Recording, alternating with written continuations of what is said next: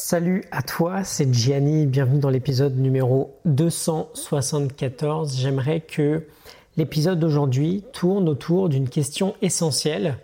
Tu l'as vu dans le titre sûrement. Hein. Euh, mais juste avant, j'aimerais te donner un peu de contexte. Euh, dans, dans l'épisode très court ce matin, on va revenir sur les méditations de Marc Aurèle, le grand empereur, grande figure du stoïcisme, qui nous laisse cette citation, j'ouvre les guillemets, qui ne sait ce qu'est le monde ne sait où il se trouve lui-même. Qui ne sait pourquoi il est fait ne sait pas non plus qui il est ni ce qu'est le monde. L'homme qui a négligé une seule de ces questions ne saurait même dire quelle est sa fonction naturelle. Sous quel aspect apparaît donc l'homme qui fait euh, cas du bruit que mène pardon, pour l'applaudir ou pour le huer des gens qui ne savent ni où ils sont ni ce qu'ils sont? Je ferme les guillemets.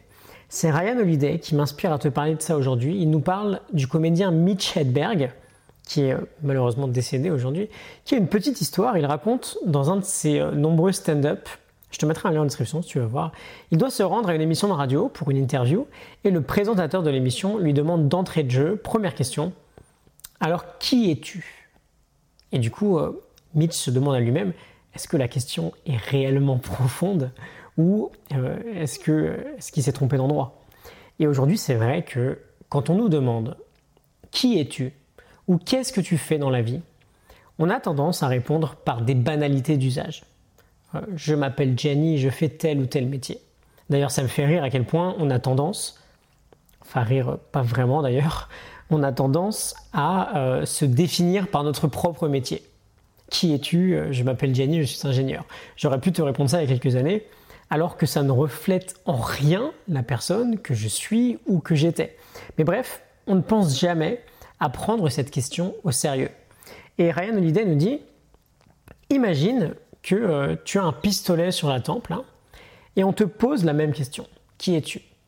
Tu irais probablement chercher un peu plus loin. Et donc, j'aimerais simplement te la poser cette question aujourd'hui, mais j'aimerais surtout que tu prennes quelques minutes pour y réfléchir très sérieusement. Qui es-tu vraiment? Autrement dit, quelles sont tes propres valeurs? Qu'est-ce que tu veux défendre dans la vie? Quels sont tes objectifs? C'est essentiel d'avoir de la clarté sur tout ça.